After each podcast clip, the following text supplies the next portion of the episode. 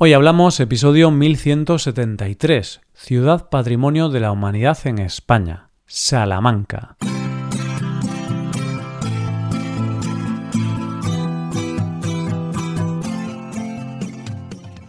Bienvenido a Hoy Hablamos, el podcast para aprender español cada día.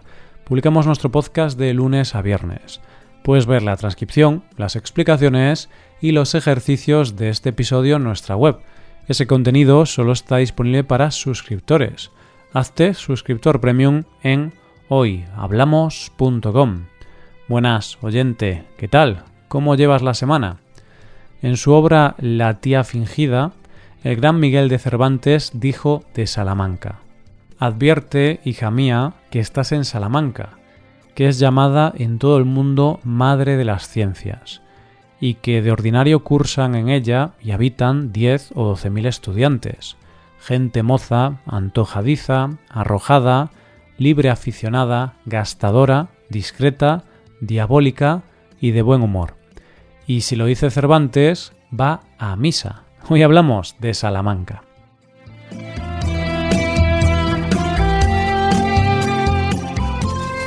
Hay ciudades que antes de conocerlas te provocan sensaciones y en cierta manera tenemos ideas preconcebidas o incluso prejuicios sobre ellas. Quizás sea por lo que hemos visto en las películas, por lo que hemos leído sobre ellas o por lo que nos han contado, que tienes la sensación de que cuando vas a la ciudad sabes a ciencia cierta lo que te vas a encontrar.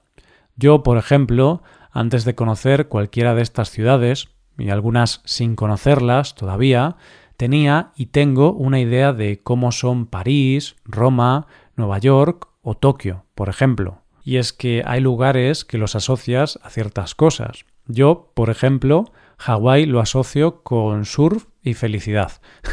Pero puede que no sea así. Pues bien, de la ciudad española que vamos a hablar hoy, es una ciudad que cuando estudiamos nos la nombran tanto que yo siempre la asocié a la cultura, a las letras o a lo intelectual. Y es cierto que esta ciudad es eso, está muy ligada al mundo de las universidades. De hecho, es una de las ciudades universitarias por excelencia de nuestro país. Pero también es una ciudad que a cada paso que das en ella no deja de sorprenderte. ¿De qué ciudad estamos hablando? Pues es una ciudad conocida como la Ciudad Dorada, por el reflejo del sol en sus piedras, y te diré que la mayoría de sus fachadas guardan secretos. Y sí, esa ciudad es Salamanca. Me voy a adelantar a tus pensamientos, oyente, y como sé que después de escuchar este episodio vas a querer visitar esta ciudad, te voy a decir dónde se sitúa en el mapa de España. Salamanca pertenece a la comunidad autónoma de Castilla y León, que puede que con esto no te diga nada. Así que para que te hagas una idea mental, está al noroeste de la península, un poco a mitad de camino entre Madrid y Portugal. Y además es una de las ciudades que te encuentras en la Vía de la Plata, que es la ruta más común terrestre que une el sur de España con el norte. Normalmente, en este tipo de episodios de ciudades, suelo contar en un principio un poco de la historia de la ciudad para que nos situemos y entendamos mejor el contexto histórico de la ciudad. Pero Salamanca es especial, y no voy a contarte la historia de la ciudad ni cómo nació, y no porque la ciudad no tenga historia, sino más bien por todo lo contrario. Tiene tanta historia en cada uno de los rincones que si te parece voy a ir contándote su historia a través de sus monumentos y cosas dignas de ver. Hablábamos en otro episodio que la cosa más característica de la mayoría de las ciudades españolas sobre todo del centro norte, son sus plazas mayores, y te aseguro que la Plaza Mayor de Salamanca es el lugar perfecto para empezar una visita en Salamanca, o para terminarla. A diferencia de otras plazas mayores, es un cuadrilátero imperfecto, es decir, que no es regular, y de hecho, uno de los mayores escritores de nuestro país, e íntimamente ligado con esta ciudad, como es Unamuno, definió la Plaza Mayor como el cuadrilátero irregular, pero asombrosamente armónico. Es una plaza llena de vida y no ha perdido la esencia de ser el centro neurálgico de la ciudad, desde que fue construida entre los años 1729 y 1755. Es de estilo barroco y las dos cosas más características, arquitectónicamente hablando, son los arcos de medio punto y los medallones, que son unas imágenes de personajes ilustres labradas en la piedra, aunque algunos medallones están sin terminar. Y no te creas que te digo yo lo de que es una belleza. También lo dice la UNESCO, porque junto al resto del casco histórico de esta ciudad, la tiene entre los lugares destacados Patrimonio de la Humanidad. No solo la ciudad, que también es patrimonio, sino los monumentos. Te dije antes que Salamanca es un lugar lleno de sorpresas, y una de las grandes es que Salamanca no tiene una catedral, sino dos. Sí, oyente, dos catedrales, una adosada a la otra. De hecho, tienes que acceder a una para poder llegar a la otra, y una es románica y otra gótica. El hecho de que existan las dos catedrales, en el fondo, es muy simple. Se empezó a construir la catedral nueva, que así se llama, para sustituir a la catedral vieja, pero finalmente se decidió dejar la antigua en pie y así se conservan dos que están unidas. La Catedral Nueva es una obra realmente impresionante y cuenta con un campanario de 110 metros de altura, conocido como la Torre de las Campanas, y que es el segundo más alto de España, solo por detrás de la Sagrada Familia de Barcelona, que tiene dos centímetros más.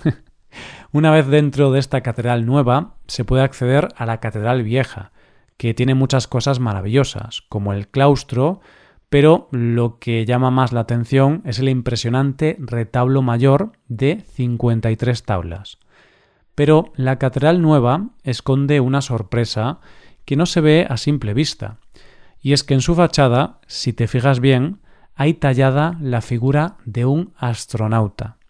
Y antes de que empieces con teorías conspiratorias sobre viajeros en el tiempo o extraterrestres habitando la Tierra, te diré que en realidad esta figura fue obra de Miguel Romero, que fue el cantero encargado de la restauración del templo en 1992 y que decidió dejar su sello personal.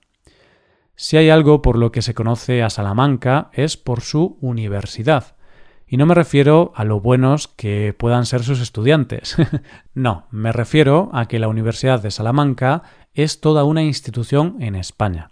Y es que es la universidad más antigua de España y fue una de las primeras universidades de Europa. Fue fundada en 1218 por Alfonso X el Sabio, y durante mucho tiempo fue una de las universidades con más prestigio de Occidente, y por la que se hizo muy famosa la frase Quod natura non dat, salmantica non praestat, que traducido significa lo que la naturaleza no da, Salamanca no lo otorga. Pero es que además, dejando aparte el edificio, en esta universidad han puesto sus pies y sus mentes algunas de las personalidades más relevantes de la historia de nuestro país, como puede ser Elio Antonio de Nebrija, Francisco de Vitoria, Miguel de Unamuno, Luis de Góngora, Calderón de la Barca o Fray Luis de León. La universidad se puede visitar y es toda una maravilla por dentro. Hay una estatua de Fray Luis de León y también es un auténtico lujo visitar el patio de las escuelas mayores y el patio de las escuelas menores. Pero si vas a ver la Universidad de Salamanca, hay algo que te puedo asegurar que va a pasar sí o sí. Y es que frente a la fachada rica vas a ver a mucha gente mirando para arriba durante un rato buscando algo. Están buscando algo que, según dice la leyenda, si lo encuentras en esa fachada, sin que te ayuden, da buena suerte a los estudiantes y al público en general. ¿Qué es? Pues la figura de una rana que está posada sobre una calavera. Interesante, ¿verdad? Es también interesante encontrarla porque te aseguro que no es fácil. Otro de los lugares más míticos para ver en Salamanca es, sin duda, la Casa de las Conchas, que es un palacio señorial construido entre los siglos XV y XVI.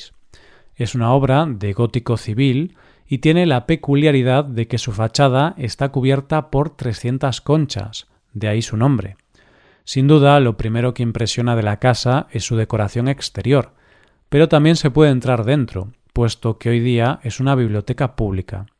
Y puedes contemplar el maravilloso patio que combina estilos medievales, mudéjares y renacentistas.